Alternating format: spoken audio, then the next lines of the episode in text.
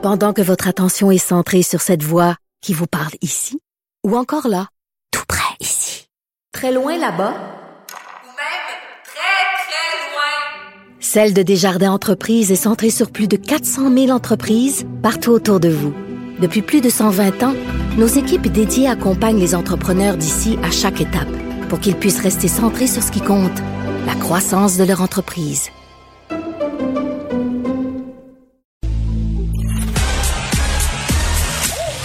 Geneviève Peterson. Elle réécrit le scénario de l'actualité tous les jours. Vous écoutez Geneviève Peterson. Cube Radio. Jeudi, c'est le temps de parler à notre collaborateur André Noël, le journaliste indépendant. Salut André. Bonjour Geneviève. Écoute, euh, on parle énormément, évidemment, de la COVID-19, euh, si tant est que certains autres enjeux on en entend beaucoup moins parler. C'est le cas de l'environnement. Passe des choses en ce moment. Euh, je pense entre autres aux fameux glaciers qui fondent comme jamais plus au nord. Euh, on a ces incendies dans l'ouest, euh, en fait en Californie, des ouragans. Et on avait envie de se poser la question aujourd'hui parce que ça fait près d'un an hein, qu'on a eu cette immense manifestation pour le climat et le passage de Greta Thunberg à Montréal. Et, on avait envie de se demander où est-ce que nous en sommes concernant les enjeux climatiques? Mais la situation s'est malheureusement pas euh, améliorée. En fait, elle s'est euh, détériorée. Euh, et effectivement, le monde entier a cessé de se préoccuper du climat, puis a mobilisé toutes ses énergies pour combattre la pandémie. Bon, je pense que temporairement, effectivement, il faut le faire, mais il ne faut pas oublier que c'est absolument fondamental, la question du climat. Euh, ce qui est intéressant et ce qui est inquiétant, c'est que selon des très récents rapports de la National Oceanic and Atmospheric Administration aux États-Unis, qui est l'organisme qui est chargé d'inspecter qu'est-ce qui se passe, notamment au niveau du climat, ils disent que cet été va avoir été le plus chaud jamais enregistré dans l'hémisphère nord. Pour les scientifiques, l'été, c'est que ça commence le 1er juin, puis ça se termine le 1er septembre. Alors, les, mois de juin, juillet et août ont été de 1,17 degrés Celsius plus chaud que la moyenne du 20e siècle. Et on voit déjà les résultats, comme vous l'avez dit tantôt. Ben oui, euh, c'est... Je sais, je pense qu'il y a beaucoup de gens qui sont un peu dans ma position, c'est-à-dire ça fait quand même assez longtemps qu'on sonne la sonnette d'alarme, littéralement. Là. Vous savez, cette horloge que les scientifiques euh, tournent à chaque année, toujours mini moyenne, là, on a envie de dire, il est minuit et cinq. Mais on, a plusieurs signaux, puis j'ai l'impression que depuis quelques années, malgré tout ça, on écoutait peu, c'est-à-dire on se montrait préoccupé. L'environnement, c'est un sujet qui interpelle quand même une grande partie de la population, notamment les jeunes.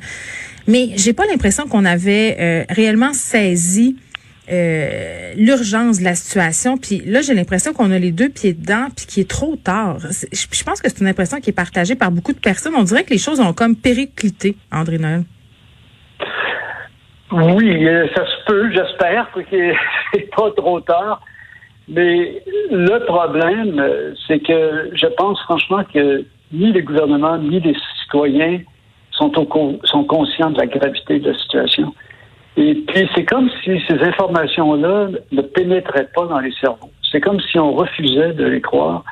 Euh, je pense que nous, les êtres humains, on est d'abord préoccupés par notre plaisir immédiat. Et c'est évident que si euh, on veut euh, mettre un terme à cette, cette grave péril, mm. ça va entraîner des sacrifices très importants. Je pense qu'on n'a juste pas envie de les voir la façon, la seule façon, je pense, d'arriver à ce qu'il y ait vraiment un revirement, ce serait que les gouvernements eux-mêmes disent à la population, écoutez, c'est extrêmement grave ce qui se passe, euh, comme ils l'ont fait pour la pandémie euh, au mois de mars. Je veux dire, je pense que c'était remarquable. tous les gouvernements de la planète ont quand même, on peut avoir des critiques, mais ont quand même agi avec fermeté. Il n'y a pas eu cette fermeté par rapport à la crise climatique.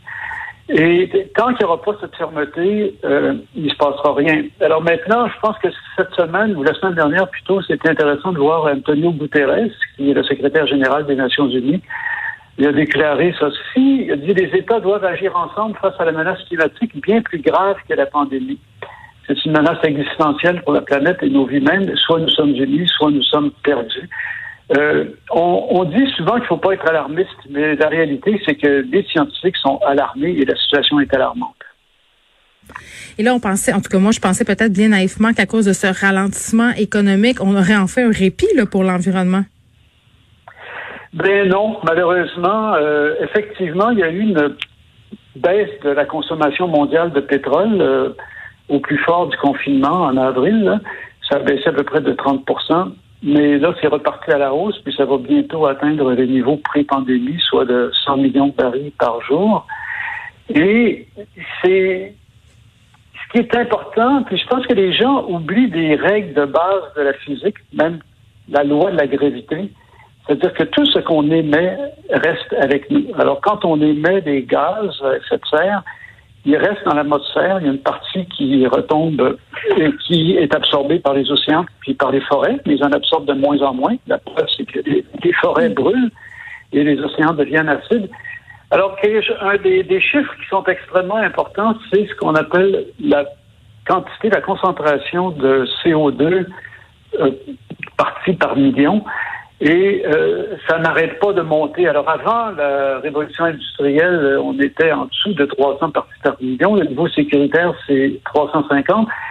Le 5 septembre dernier, euh, on était à 408 parties par million, puis là, on est à 411 parties par million. Et puis si ça continue de monter comme ça, je veux dire, c'est clair qu'on se dirige tout droit vers la catastrophe. C'est absolument inévitable. Euh, je peux pas faire autrement que, de tirer la lampe fortement parce que c'est quelque chose que j'ai beaucoup étudié. Puis les scientifiques les plus sérieux disent que à 4 degrés Celsius, ça met carrément en péril la civilisation humaine. Je sais que ça a l'air gros de dire ça, mais c'est pas moi qui le dis. La Banque mondiale elle-même le dit. Et on se dirige tout droit vers cette augmentation, probablement aussitôt que 2060. Alors, ça va prendre des mesures absolument radicales, mais vraiment très radicales. Euh, les, le groupe d'experts internationaux euh, sur le climat disent qu'il faut couper de moitié les émissions de gaz à effet de serre d'ici 10 ans. On n'est pas parti pour ça. C'est l'inverse qui se produit. Ça va recommencer à partir euh, maintenant. Ça, ça a recommencé, puis il n'y a aucun signe qui montre que ça va ralentir. Ben, le gouvernement Legault veut, présenter son plan vert qui est considéré comme étant audacieux. Mais je pense qu'en ce moment, on a de là, on a besoin d'aller au-delà euh, de l'audace parce que en tout cas, à t'entendre, mon Dieu, je suis déprimée pour la fin de semaine au complet. Là, tu on parle du concept. Non, mais on parle du concept d'éco-anxiété. Là, je, euh, je vais faire un parallèle peut-être un peu boiteux, mais c'est comme un peu euh, avec le mouvement anti-masse. C'est comme si on a toutes les preuves, on a euh, tout le discours scientifique qui nous dit une chose et que tu as une partie de la population qui refuse justement de croire en l'évidence et de dire adieu justement à leur petit confort pour le bien collectif. Puis c'est un peu la même chose pour l'environnement, parce que là, si la Banque mondiale le dit, là, je veux dire, rendu là, André, quand la Banque mondiale le dit, dit, c'est pas un groupe environnemental obscur de gauche. Euh, parce que tu as tout le temps l'argument, là, les gens qui sont euh, climato-sceptiques là, nous sortent aussi des études scientifiques qui remettent en question euh, les enjeux climatiques puis le réchauffement de la planète. Mais là, force est d'admettre que c'est un discours euh, qui est largement partagé et ce à l'ensemble de la planète. L'ONU dit qu'il faut agir, mais est-ce que ça va changer quelque chose? Autrement dit, qu'est-ce que qu'est-ce qu'il va falloir faire pour que pour que ça change? Parce qu'on fait des on a des initiatives, par exemple comme euh, je sais pas moi les crédits carbone, planter des arbres, mais moi je vois ça tout le temps. C'est peut-être du cynisme de ma part là, euh, comme étant des coups d'épée dans l'eau.